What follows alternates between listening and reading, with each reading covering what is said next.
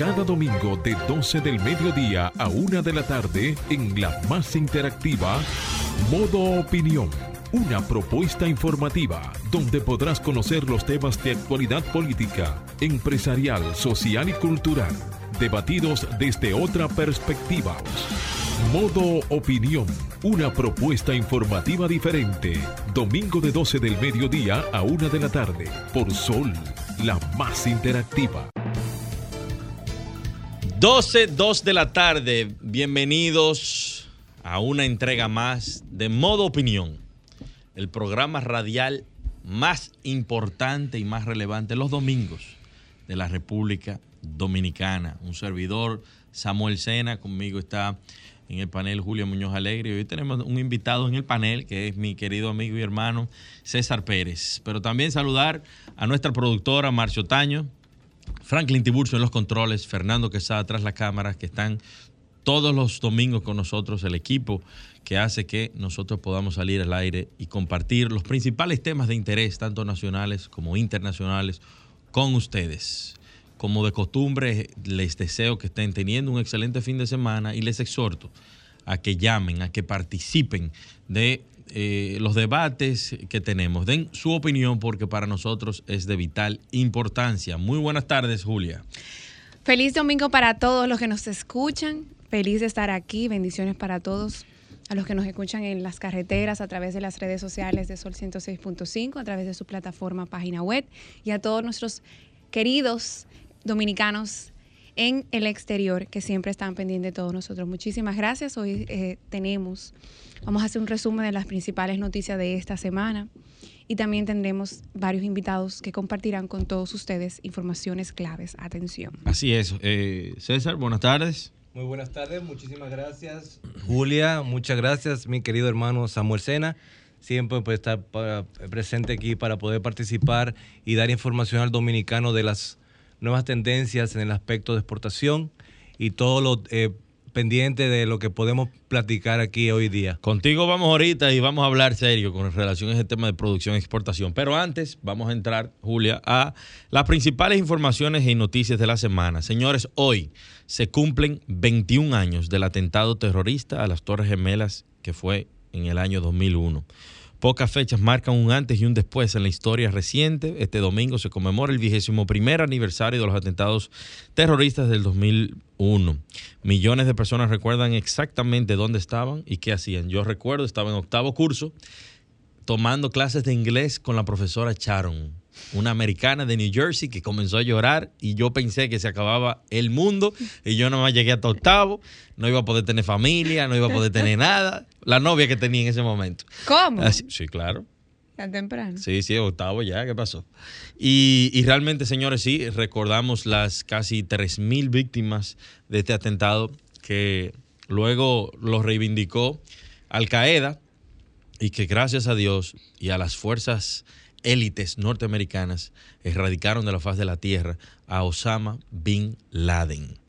Pero recordamos a todas las víctimas y las personas que han seguido siendo víctimas, porque esas 2.900, 3.000 y algo que se han contabilizado fueron víctimas puntuales del derribo de las Torres Gemelas.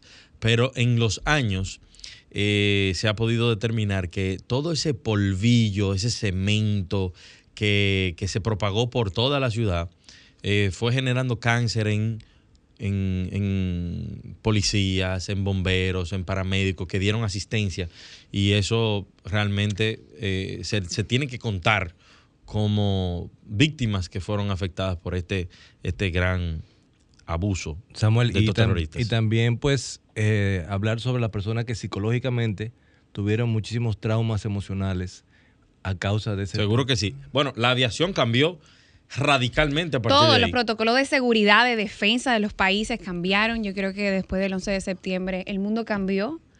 y eso, aunque fue un hecho negativo, también ayudó a que muchas personas tomaran en cuenta el tema de la seguridad. sí, claro que sí. Definitivamente. También Luis Abinader, en ese mismo orden, hablando de temas de Estados Unidos, el presidente Luis Abinader se reunirá con Kamala Harris en Washington. Eh, nuestro presidente viajará el próximo miércoles a Washington, D.C. para reunirse al día siguiente con la vicepresidenta de Estados Unidos, Kamala Harris, informó ayer la presidencia en un comunicado. La reunión es el resultado del interés del presidente estadounidense Biden, Joe Biden, en la comunidad del Caribe CARICOM, de acuerdo con una nota que indica que se espera que Abinader aborde la situación del vecino país de Haití, entre otros temas importantes para República Dominicana. Bueno, con Kamala ahí, el presidente que, se ponga su chaleco y que, y que mental, un chaleco mental para que no le quieran plantear más agendas. Eh, agendas LGBT y todo ese tipo de cosas. Conocemos a Kamala Harris y, y es peligrosa en ese sentido. Pero señores, muy buenas noticias. Las reinas del Caribe lograron el oro en el torneo Norseca Final Six. Nuestras reinas del Caribe lo volvieron a lograr en un increíble partido contra los Estados Unidos, y eso me alegró muchísimo que haya sido de Estados Unidos. Le dieron donde, una pela. Donde no solo necesitaron tres sets, 21 a 25 el primero, 13 a 25 el segundo y 24 a 26 el tercero para definirlo. La Selección Nacional de Voleibol Femenino de la República Dominicana revalidó su título como monarcas de la disciplina en América al ganar otro título del Norseca Final Six. El evento cierra con el oro en República Dominicana y la plata para Estados Unidos, mientras que Puerto Rico se queda con la presea de bronce. Esto tras vencer a Cuba tres sets por cero en jornada previa celebrada en el Palacio Voleibol Ricardo Guioriver Arias. Así que, señores, felicidades a nuestras reinas del Caribe, pero también otro gran logro que se está avanzando cada día y es que Albert Pujols acaba de llegar a los 696, empatando con Alex Rodríguez. ¿Qué edad tiene ese señor? No sé, pero, pero eh, me, ha encantado de que haya podido seguir avanzando porque todo el mundo decía que se tenía que eh, retirar, pero miren que todavía queda fuerza en las manos, fuerza en el, el, contorno para seguir dando palos y que ojalá llegue a los 700 honrones. Así que lo estamos esperando. Felicidades, Albert. Desde aquí te animamos a, que sigas adelante y, la meta está cada día más cerca. Tiene 42 años. Con 42 años, 696 honrones. Así que eso es importantísimo. En otro orden, también pues rescatar la medida que pasó esta semana, donde el, el presidente eh, bueno, a través de un comunicado, el número 22018 de fecha de 7 de septiembre, eh, por instrucción presidencial, se ordenó no admitir al territorio nacional al ex primer ministro interino de Haití, Claudette Joseph, así como a 12 líderes de bandas criminales haitianas por implicar amenaza para los intereses e instituciones de la República. Así textual lo dice eh, la circular que publicó el ministro administrativo de la presidencia, José Ignacio Paliza. Y bueno, recordemos que Joseph tomó posesión como canciller de Haití hace en el 4 de marzo del 2020 hasta noviembre del 2021 y a su vez se desempeñó como primer ministro del 14 de abril al 20 de julio del año pasado. A pesar de que estuvo un poco tiempo en cargos oficiales, ha recibido una amplia cobertura mediática a nivel nacional e internacional por sus constantes amenazas y declaraciones negativas hacia el pueblo y el gobierno de la República Dominicana. Yo felicito a el presidente Luis Abinader por esa medida. Algunos le han llamado populista, pero yo lo felicito. A ese señor hay que ponerlo a raya, a raya.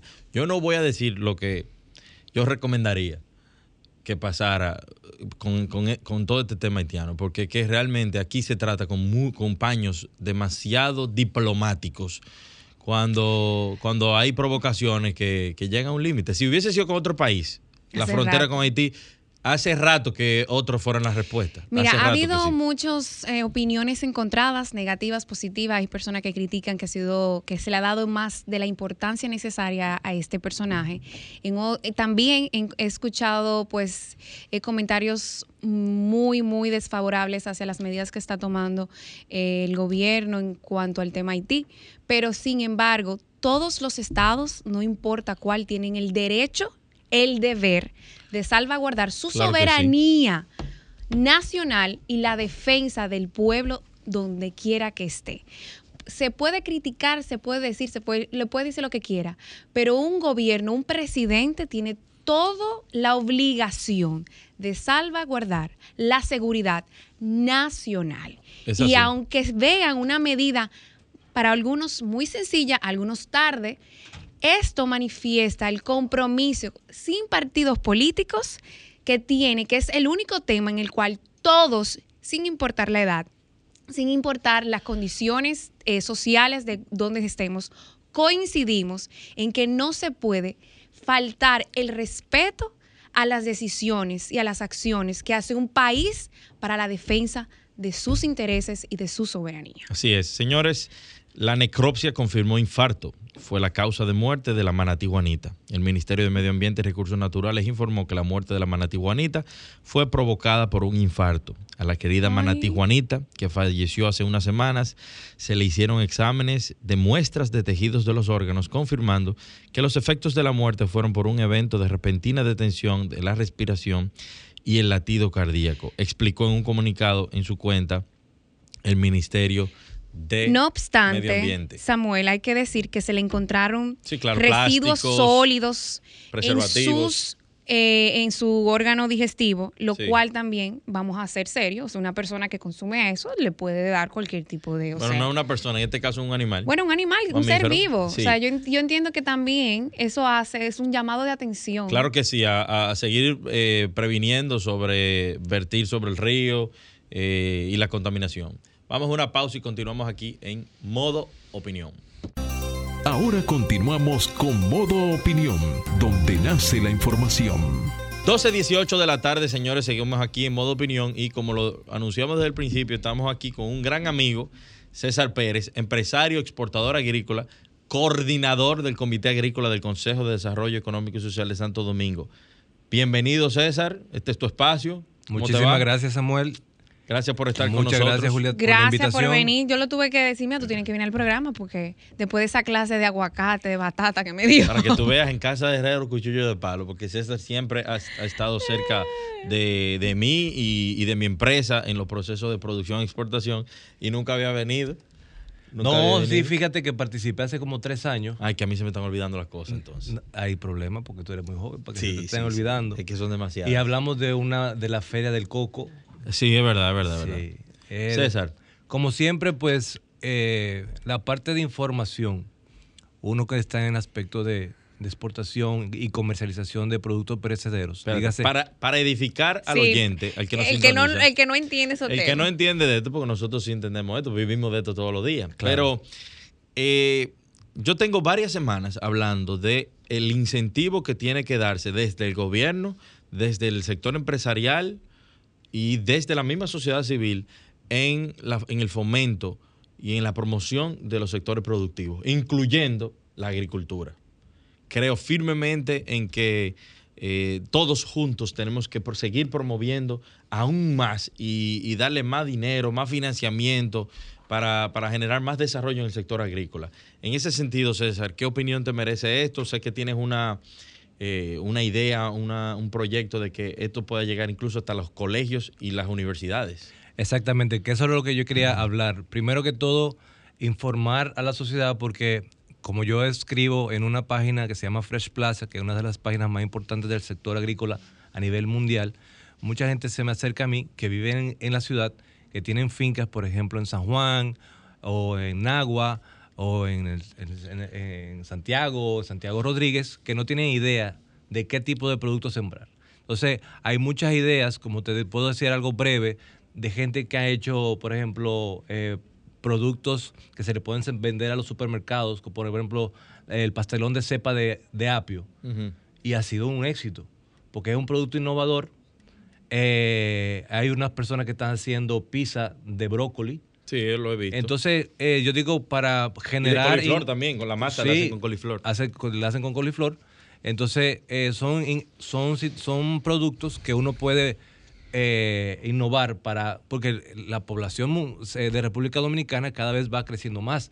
Se están creando más supermercados, va creando más ne- necesidad, más gente que quiere comer más saludable. Entonces, a las personas que están en Santo Domingo, que quiere innovar con algún producto, que se oriente, que te llame a ti, que llame al CODES, que llame eh, Agricultura, que llame a Pro Dominicana, que vea cómo se puede hacer para poder eh, hacer ese tipo de Tú negocios. sabes, César, que hay mucha gente que, amigos, que, que saben que uno in- ha incursionado desde hace mucho tiempo en el tema agrícola y que me abordan y me dicen, Samuel, yo tengo una tierra en Monteplata, pero me gustaría saber qué puedo sembrar ahí. ¿Tú me entiendes? Hay mucha gente con el interés de sembrar, porque evidentemente, y, eso es conocido, o sea, invertir en el campo deja. Claro, tiene grandes riesgos, pero deja mucho dinero. Deja buen dinero. Bueno, yo te puedo decir, China es China lo que es hoy, porque el gobierno le facilitó tierras a los productores a tasa cero.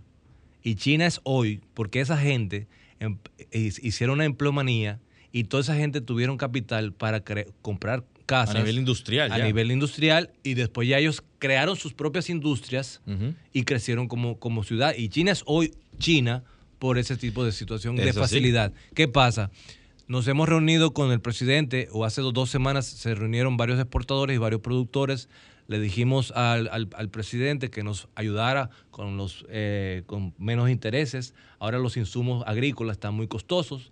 Salió un, un reportaje eh, que no se está mandando piña porque la producción de piña está muy costosa. Sí, claro. Entonces, a Israel quiere piña de República Dominicana, que somos, gracias a Dios, somos el único país que puede exportar piña hacia Israel, pero los costos productivos ¿Por no qué somos los únicos que podemos ex- exportar piña a Israel? Eh, en, en la época de, de Trujillo hubo una, una alianza entre, entre Israel y República Dominicana y le dio esa facilidad de que Qué bien. fuéramos los únicos. Entonces, Excelente. aprovechando Una esa oportunidad, competitiva ahí que hay que aprovecharla. El problema es que los israelíes piden un calibre de piña mucho más alto, una piña no, más pequeña. fíjate, fíjate, o sea, Ellos compran la MD2, Golden Sweet. Exactamente, esa es la MD2, un- una, eh, una piña que eh, trajimos los esquejes de, de, Costa Rica. de Costa Rica, que mira la ironía, nosotros de República Dominicana mandamos la yuca para que los costarricenses la sembraran y ahora mismo Costa Rica produce más yuca que República Dominicana para exportación. Eso es algo i- i- irónico. Increíble también que nosotros tenemos una posición geográfica envidiable y ellos exportan más piña que nosotros. Totalmente. Nosotros llegamos a, a Europa en nueve días, señores, y tenemos la tarifa. Esto- O sea, por ejemplo, Perú se reunieron todos los exportadores con el Ministerio de Agricultura y, y con, los, con las navieras, y ellos lleg- llegaron a, a poner la tarifa marítima más competitiva que nosotros. Eso es Entonces, increíble. todo Entonces ese es tipo. un llamado de atención para que todos los actores, ¿verdad? pasa es que de es la eso. cadena, de la Se- cadena. Se tienen que poner de acuerdo todos para poder hacer un ejercicio que le permita ser competitivo. En Costa Rica me consta de que el mismo gobierno trató de que eh, los productores se centraran en un producto y que pelearan en grupo. Yo no sé si tú sabes, o que negociaran en, ru- en grupo, más que nada. Yo no sé si tú sabes que, por ejemplo, leche Dos Pinos es de una cooperativa de, De Costa, Costa Rica. Rica. Sí, sí. Entonces, ¿qué es lo que se hace? En vez de tú sembrar en Bonao maíz, Samuel en Monteplata piña y, y César eh, aguacate, Aguacate. En, en San Cristóbal, mejor vamos a sembrar todos aguacate, si la tierra da para eso. Y vamos a negociar en virtud del movimiento, del volumen que todos tenemos. Por lo tanto, eso hace que Costa Rica tenga una cantidad de millones de dólares en venta porque todos juntos estamos produciendo. Eso es lo que pasa con la Actualmente, la leche Dos Pinos, que es de una cooperativa, quiere decir que todo el mundo se puso a, producir leche en un país eh, ganadero importante como es Costa Rica, y hoy por hoy lo representa eh, eh, Grupo Corripio, la importa. Pero eso es una cooperativa que genera ingresos multimillonarios en Pero dólares también sería, sería positivo que esas eh, empresas como Grupo Corripio, en vez de estar, digo yo, eh, trayendo cosas de fuera, también apoyaran. Ellos eh, apoyan, claro, a- lo que a- tienen que... Al, al- al agricultor local de decir, mira, yo te voy a facilitar esto, esto, para que tú puedas mejorar tu producción, Habría que condicionarla. Creo que Grupo Y- CCN lo hace con el tema de las carnes. Y, no, y, de- y también el tema de la promoviendo leche. nacional. tienen- o sea que hacen- se hacen eh, ejercicios, pero tiene que haber una voluntad superior que pueda unificar los sectores. Mira, yo me he juntado con muchos viceministros de, este y gobiernos pasados y realmente hemos estado tratando en agenda. Es algo que va un poquito más allá, hay que poner un poquito más de, entu- de entusiasmo y de, efectividad, porque realmente no puede ser que entren al país más de 200 productos importados y nosotros, por- ejemplo, ¿tú sabías que las canastas de la jardinería las traen de Honduras? Las Samuel, canastas. Las canastas. O sea, los envases, plástico, los envases Los envases de plástico lo traen de Honduras. Y aquí Cuando entonces- eso se produce, se puede producir. cuando eso se puede producir. O sea, entonces nosotros en, en el aspecto de producción para exportación, entonces ¿qué pasa? Estábamos hablando eh, en, antes de entrar a, a cabina que, por ejemplo, hay muchos productos, y contigo Julia también lo platiqué allá eh, en, en- en tu oficina, y que, por ejemplo, agricultura y otros departamentos, por falta de personal, eh, se están tratando de abrir varios productos para exportación, pero no sean solamente productos frutos y vegetales, sino hay productos de belleza, hay productos de manu- manufa- manufacturía, eh, ropa, eh, hay minería que se puede exportar también. Salieron ahora en, el periódico que se encontraron unos, eh, no sé si tú lo leíste, Samuel, como siete productos que se pueden utilizar para la fabricación de celulares. Entonces son de las cosas que Sí. nosotros tenemos que ser un país productor. ¿Por qué? Porque nosotros recibimos en divisas, en euros y en dólares. A- no solamente enfocarnos en el aspecto turismo, perfecto, eso se lo Pero el aplaudo al sector país. agrícola puede ser perfectamente la mano amiga del sector turístico de la República Dominicana. Pero mira, Vietnam, Vietnam, sector. Vietnam, Vietnam y esos países son productores 100%. Y Vietnam viene de una guerra y de, de bombas nucleares y tiene, tiene eh, un, PIB más alto que República Dominicana. Bueno, no, lo que pasa es que también Vietnam ha, eh, ha tenido mejorías sustanciales en muchos aspectos de, su, de sus ejes país. De hecho, se, se habla incluso a nivel de finanzas. Pero ¿por de qué, no copie- por qué no copiamos ese tipo de... Porque nosotros en vez de estar yendo para atrás, o sea, no, no, no tenemos... Lo es- que es- hay que ver cuál es la visión de nuestros gobernantes. Y con esto no nos vamos a, a colores, nos vamos a visión Exactamente. país que tienen que tener los líderes del sector empresarial, los líderes de la sociedad civil y de la misma política dominicana. Como tú visión. platicando... Señores, Corea del Sur. Hace 60, 70 años era como la República Dominicana. No, peor, y hoy son que no, la potencia peor. número 12 Claro, del mundo, sí, sí, económicamente hablando. Entonces, sí se puede. Eso me dijo una persona que la Duarte con París era igualito. O sea, ellos llegaron a tener una Duarte con París y hoy en día no es así. Pero señores, El hace cambio. 70 años, Boca Chica era una playa modelo. Sí. Hoy por hoy, el que se meta ahí sabe a lo que No. se puede, No, es imposible. a lo que se puede atener. Entonces hay, y, y- y yo lo hablaba con un amigo ayer, Punta Cana, por ejemplo, que, la- que nosotros lo tomamos como referencia mundial. Si nosotros no ponemos orden en este país, Punta Cana se va a poner igual que la capital. Porque están creciendo las ciudades sin planificación.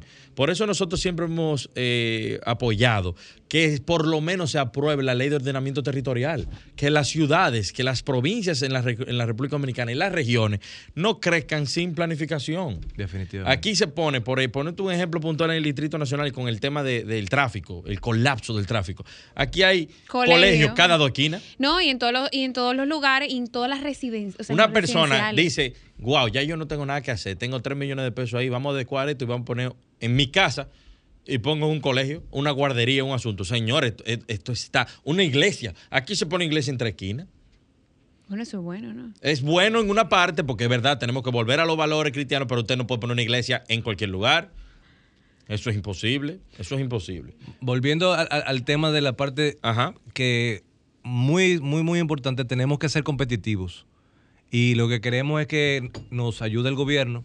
Por ejemplo, se habló de, de- de zo- una zona franca para eh, tener cajas que seamos más competitivos. Claro que sí, que las cajas están carísimas, Cari- a veces escasean. Hubo un tiempo que escaseó y, cuando aparecían estaban Los materiales de producción están muy... Entonces ya ahora mismo se nos está acabando un poquito el tiempo, pero de todos modos, eh, este panel que se repita, señor presidente, todos los directores, todos los cancilleres. Ah, hablamos, Julia, de que queríamos promocionar el agua, antes de, terminar, de promocionar el aguacate dominicano en todas las embajadas de todo el mundo y se había creado un video para promocionar. Desde el CODES vamos a darle apoyo a ese video. Entonces, Eh, no al video, sino una política de promoción internacional de los productos de nosotros, incluyendo el Perú, aguacate. Colombia, Chile tiene un presupuesto para promocionar su aguacate. Ahora- y República Dominicana no lo tiene. Entonces, si nosotros podemos llegar a más sitios, ah, que no conocen en cada feria, ah, pero nosotros no conocemos el aguacate dominicano, y es que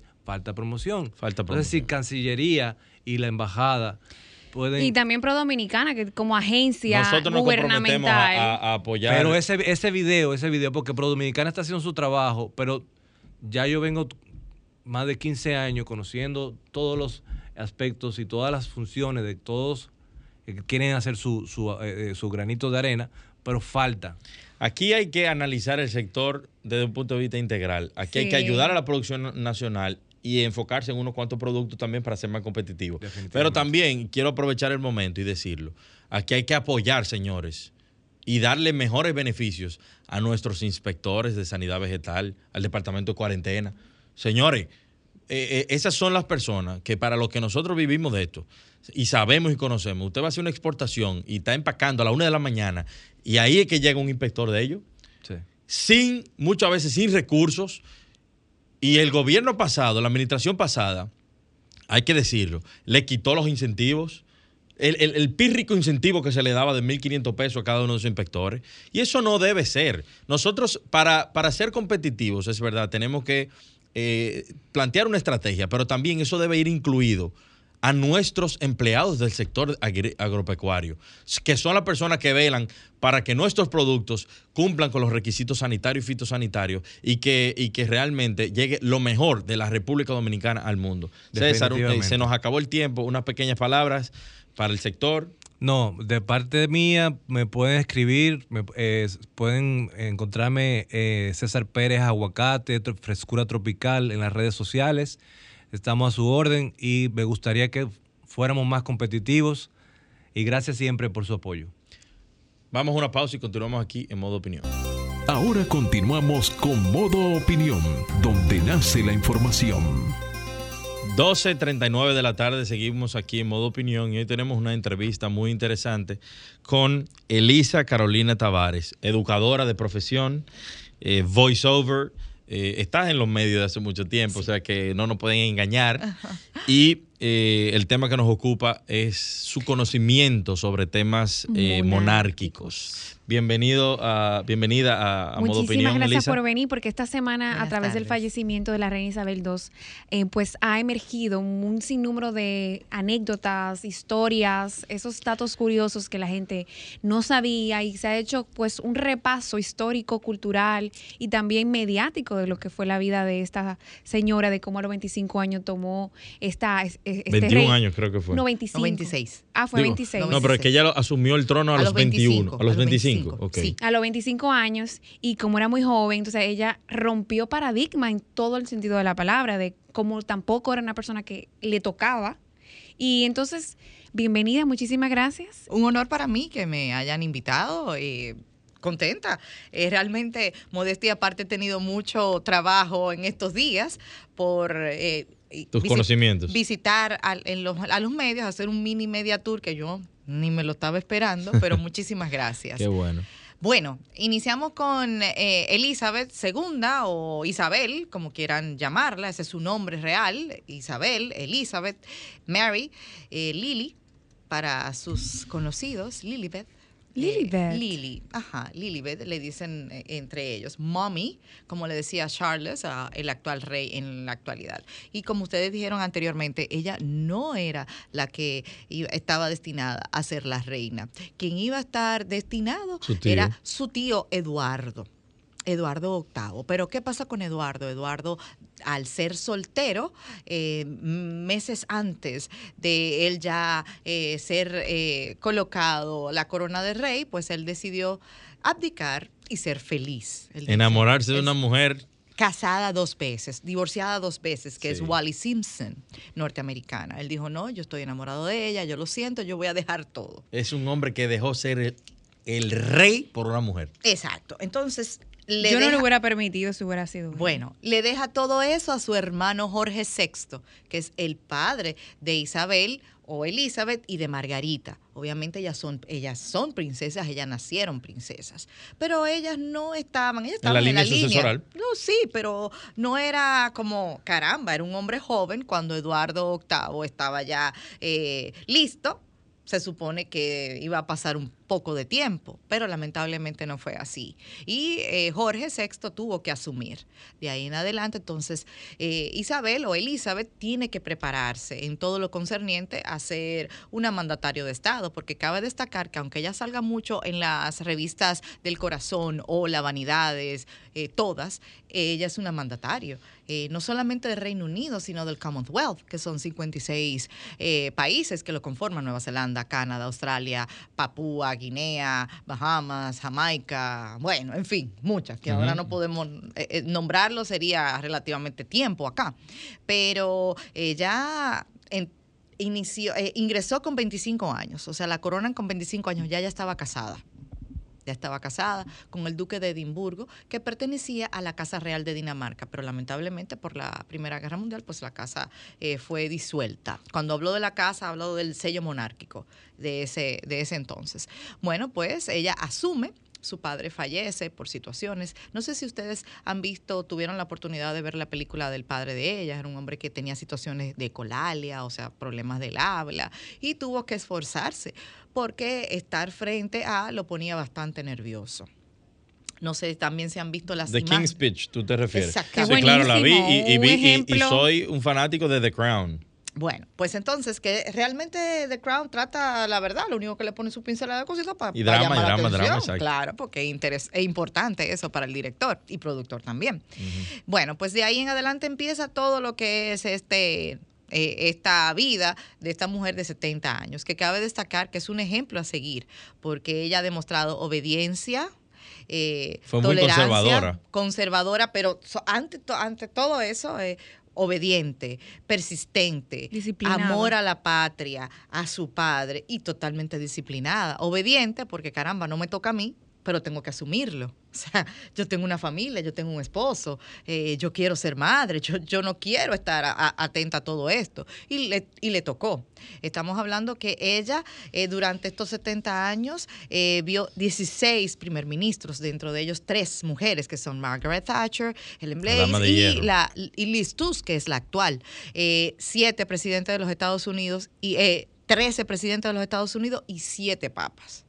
O sea que en la actualidad es una mujer que ahora mismo ya la memorabilia eh, de personas eh, con trascendencia ya no está. Estamos hablando que eh, Mikhail Gorbachev se murió hace dos semanas. Nelson Mandela se murió. Juan Pablo II ya falleció. Entonces ella también. ella, ella, superó a los más grandes, a los más de, grandes la humanidad. De, la humanidad. Entonces, como usted dijo, claro que es conservadora. Ella trataba de, de mediar todas esas situaciones. Estamos hablando que Reino Unido tiene sus situaciones internas eh, y que tal vez no eh, son un poquito opacadas por ellos mismos, pero el Brexit es una cosa que se, se los comió vivo a ellos. tanto así que Boris Johnson, el anterior primer, ministro, pues dimitió. O sea, dijo, ya, hasta aquí. Entonces, eh, es una mujer que ha tenido la valentía de enfrentarse a muchas cosas, a muchas. Un ejemplo, en, el año 1992 ella lo declaró como años horribles, porque además del divorcio de Carlos y Diana, pues se quemó gran parte del palacio de Buckingham. O sea, para ella fue, o sea, se quemó. Tú dices, ah, sí, se quemó, no importa, pero estamos hablando de que se quemó una gran parte, obras, eh, cosas que eso es de la humanidad, del pueblo. Entonces, para ella fue muy difícil. Ha sido una mujer que ha tenido mucho, eh, eh, mucha templanza. Y, de verdad que quedarás a, la historia. Elisa, mira, uno que no, que es un neófito en este tipo de cosas, eh, escucha, bueno, muere la reina, pero murió en Escocia. Sí. Se habla de que hay otro protocolo por, el hecho de haber muerto en Balmoral. En Balmoral. Y, y entonces, háblanos de esto. O sea, ¿en qué consiste y por qué la diferencia entre que haya muerto en Escocia, aunque pertenece al Reino Unido, por qué la diferencia Mira, ella del London Bridge Plan? Mira, ella tiene diferentes eh, casas casas donde ella habitaba. Balmoral era el lugar preferido de ella porque ella estaba siempre con su esposo, era como el lugar de donde ella pernotaba.